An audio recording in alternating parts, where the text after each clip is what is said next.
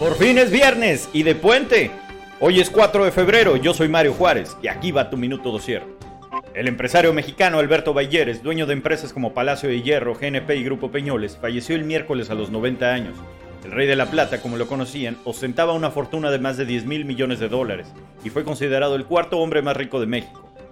Tras reunirse con el presidente de la Cámara de Diputados y el coordinador de Morena en la Cámara, el embajador Ken Salazar manifestó su respaldo a la reforma eléctrica propuesta por López Obrador. Consideró que se necesitan estos cambios que no se han hecho desde 2013. ¿Cómo ve?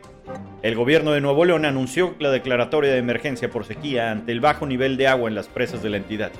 Así también se aprobó solicitar al gobierno federal la declaratoria de emergencia.